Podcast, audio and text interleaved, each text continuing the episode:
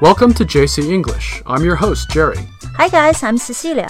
欢迎大家来到 JC 英语播报的说英语谈美国 Podcast。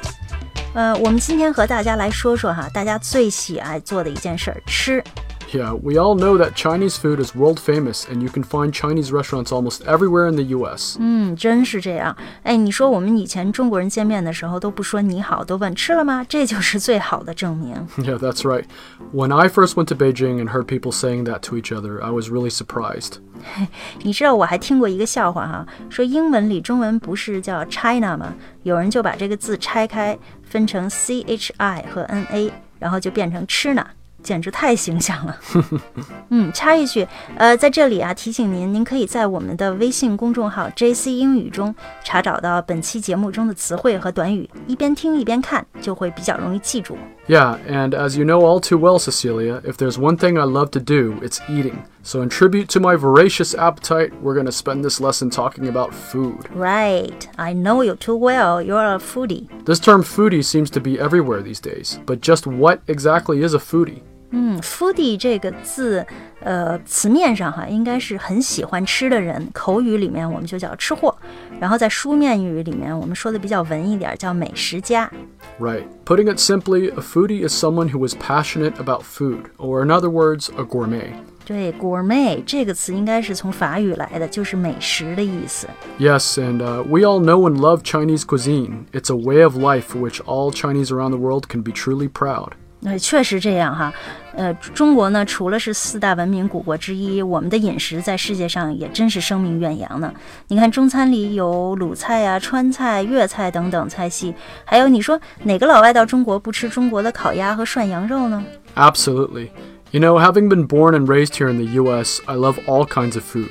But Chinese food is nearest and dearest to my heart and stomach.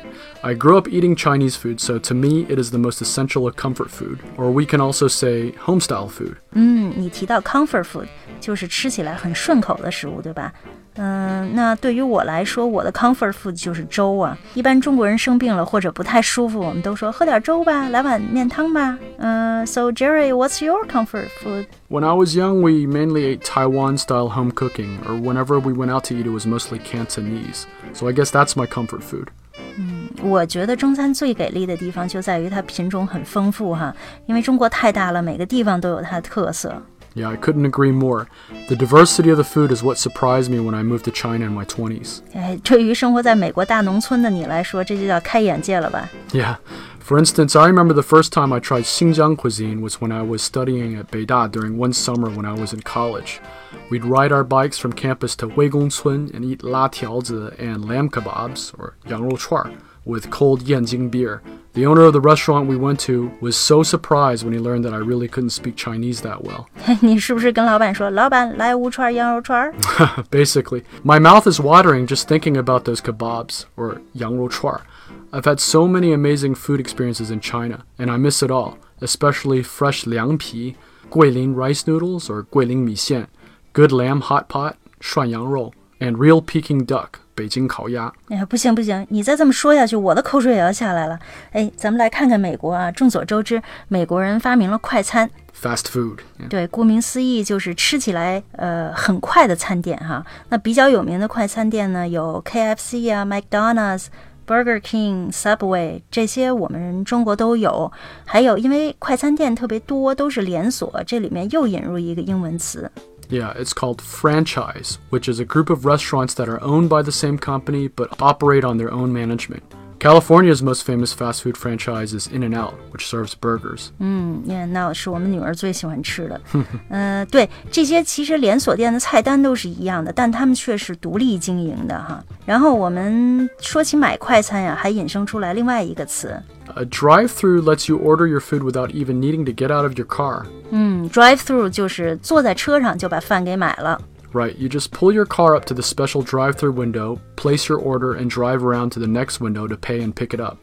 美国是一个车轮上的国家，几乎家家户户都有车哈，没有车，人们简直不知道怎么生活了。所以说买吃的也要开车去，叫 drive through 哈。 呃，就是你把这个车停到餐厅的旁门或者是后门，然后在那儿点完餐、付完款，然后拿着餐就开车走了。那除了快餐以外，我们在一般的餐厅用餐呢，呃，如果我们是坐在里面吃饭，英文叫 Yeah, it's called dining in or eating in. 嗯那么呃，跟它相反的，如果是外卖的话，外食的话叫 Carry out, which means you take home some food that you have not finished. People used to also call them doggy bags because people were embarrassed to let the waiter know they wanted to take the food home for a second meal. But no one really says this anymore because everyone takes their leftovers nowadays. 嗯，doggy bag 这个词我记得，我记得这还是我上大学时候背过的一个美国的俚语哈。呃，就是说以前呢，美国人觉得，哎呀，把这个 leftovers，如果把这个剩的吃的带回家是很没有面子一件事儿，于是就说 doggy bag，就跟 人说服务生，我把这个菜带回去给我们家狗吃哈。但是现在也无所谓了，因为大家都把这个剩的吃的带回家，所以这个词就不怎么用了。 Yeah, there's also takeout, which means when you order food at a restaurant, but you don't intend to eat it there. Instead, you take it home to eat.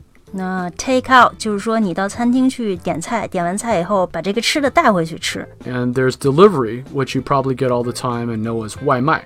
外卖，so take out 和 delivery 两个不同的地方就在于，take out 是你要去餐厅点菜然后带走，delivery 呢就是别人给你送上门来。 Correct. OK，那么点菜英文叫 To order, as in order from a menu. You can also say the waiter will take my order now. 明白了。那像在美国哈，有很多的饮料 beverage，其中最受欢迎也最不健康的就是 Soft drinks. So, uh, soft drinks are beverages like Pepsi, Coke, Sprite, etc. Most fast food restaurants have fountain drinks, which are served out of machines that you find at places like McDonald's or KFC. 嗯，fountain drinks 这个，我刚到美国的时候觉得，哎，这词真形象哈，就把一大堆 drinks 摆在那里，就像一个 fountain 似的。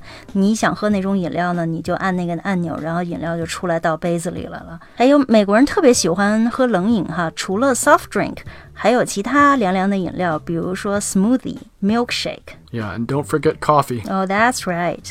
哎，你知道吗？我前几天听新闻说，星巴克全球增长最快的市场其实不在美国，你知道在哪儿吗？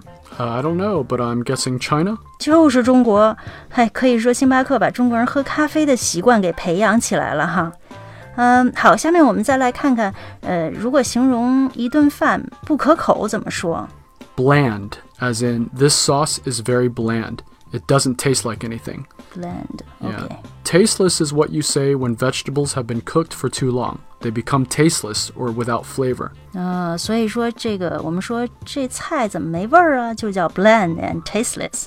那没有味道这么说，呃，如果说是这个菜特别好吃，都有哪些词来形容呢？ Savory. Savory crackers with cheese make a great snack. Another way to say it is simply flavorful or yummy. 嗯，savory、flavorful、yummy。yummy 其实就是跟很口语的表达哈。嗯嗯，好了，听众朋友们，今天我们介绍了英语中关于吃的词汇和表达方法。想深入学习节目中的英文词汇和短语的朋友们，请关注我们的英语公众号 JC 英语，然后输入“吃货”两个字，就能看到本期节目的文本啦。All right，那 see you next time。 I'm hungry. See you next Yeah. time.